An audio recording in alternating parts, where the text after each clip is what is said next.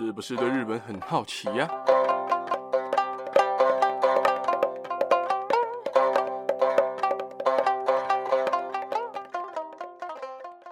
萨利卡卡萨利妈妈，皆さん大家好，大家好，我是巴吉亚拉哈。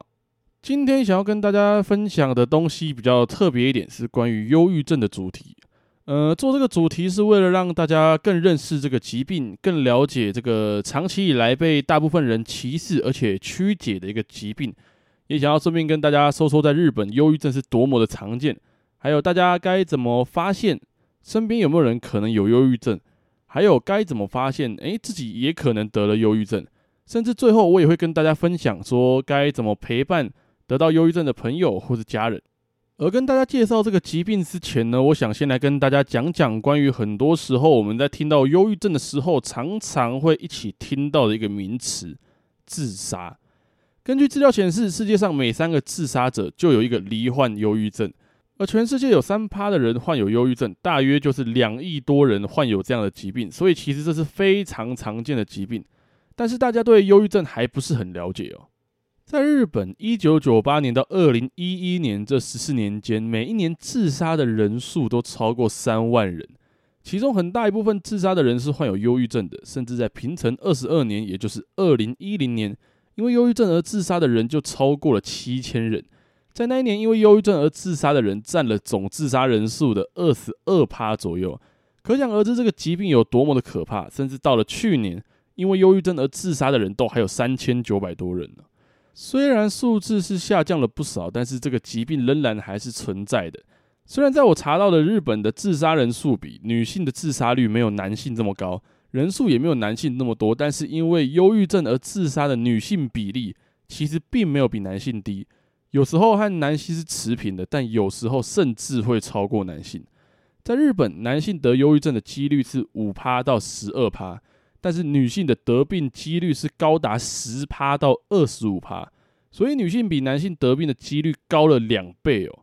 其实会这样子的主因很大一部分是跟日本的文化有关。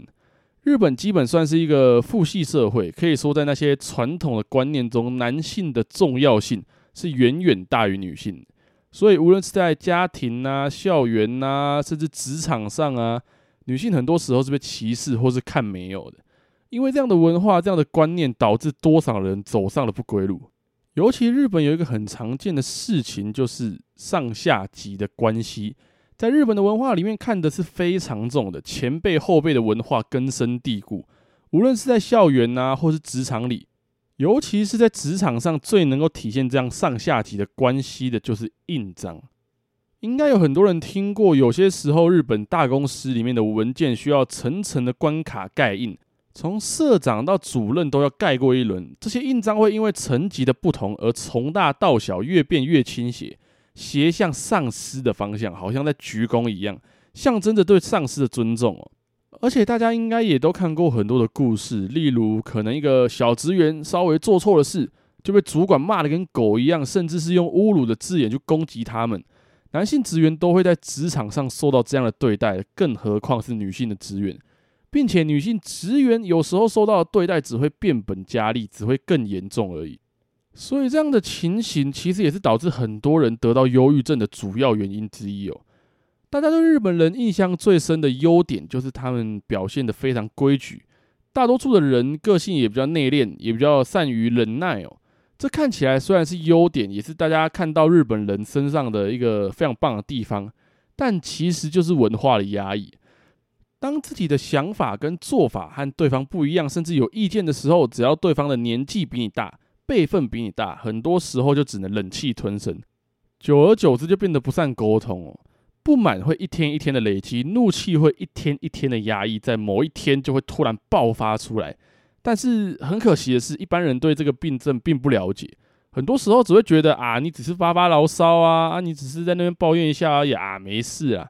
啊，就是因为这样的态度，从而导致一些悲剧的发生哦。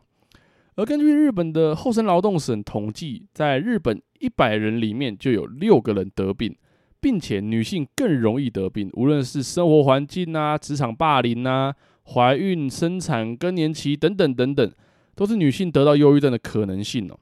而因为忧郁症自杀的比例更是连续几年都位列日本自杀原因的榜首了。而根据厚生劳动省的说法，应该怎么样才能察觉身边的人可能会有忧郁症呢？有几点可以观察。第一个是他的表情很沉重，就是长时间的表情沉重；再来就是他会容易变得自责，变得容易哭；再来就是他的反应变慢，然后变得不安，甚至喝酒的量都增加。而身体上会出现的忧郁症的警讯又有哪些呢？第一个就是没有食欲。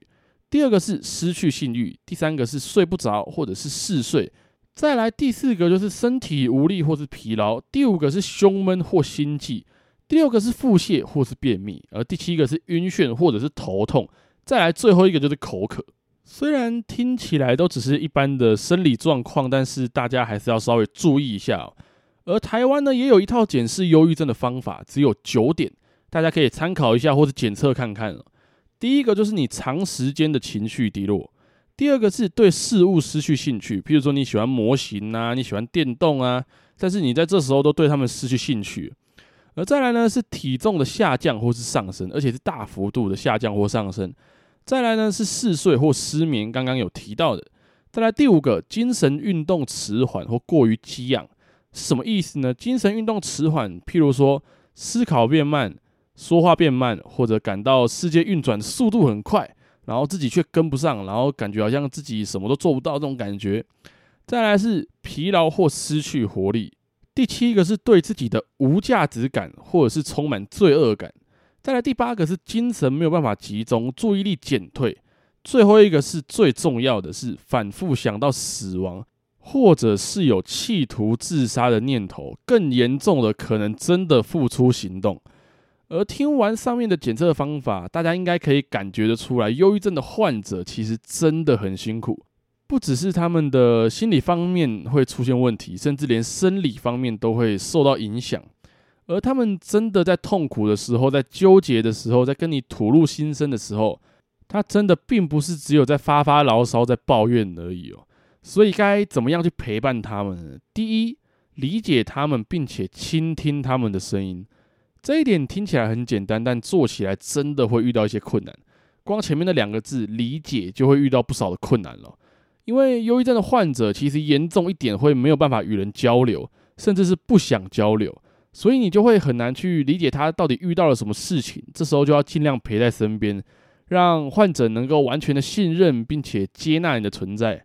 因为在忧郁症里面的人，除了会不信任人之外，甚至有时候连自己都不相信。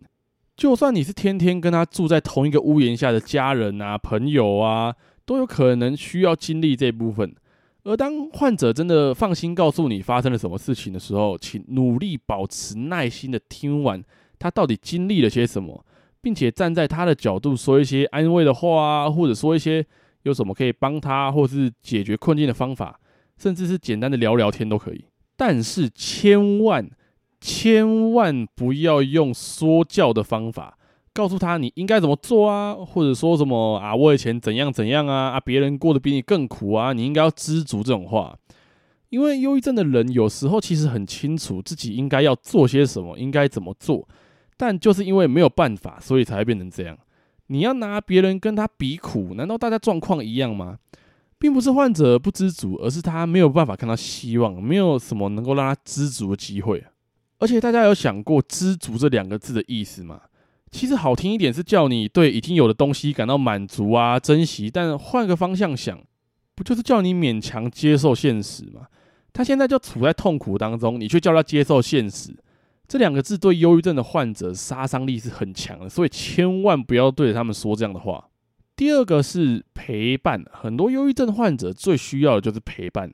因为当他们发作的时候，他会觉得啊，大家都不了解他，大家都跟他有仇啊，世界好像抛弃了他这样的感觉。你这时候放着不管，真的是有机会发生一些憾事。所以陪伴真的很重要，无论是男女朋友啊、家人呐、同学啊、朋友啊，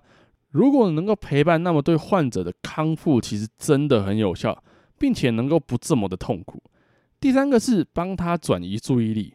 忧郁症患者就是那种夜深人静的时候会胡思乱想的人，而胡思乱想的内容通常都离不开负面的，尤其是死这类的话题。所以，如果你身边有人有忧郁症，或者是你发现他可能心情不好，干嘛的，尽量能够做到陪陪他、聊聊天啊，打打电动、出门打个球、运动一下，干嘛的，那是最好的。让患者没有时间去想这些有的没的，久了自然就会好很多。对忧郁症的患者来说，也是很大的帮助哦。今天的内容可能大家比较没兴趣，而且比较沉重，但我希望已经听到这边的朋友可以更多的认识忧郁症，更理解忧郁症患者的想法。并且可以把这一集分享给你身边的人，让大家一起认识，这并不是什么可怕的病症。那么今天的内容就大概说到这边啦。最后一样，如果你和你的家人朋友们对日本文化有兴趣的话，听完这一集不妨订阅、关注、分享给你的家人朋友们，才会在之后每一集上传的时候，可以在第一时间就收到通知。之后也会有更多的日本文化分享给大家。那今天就先讲到这边喽，大家拜拜。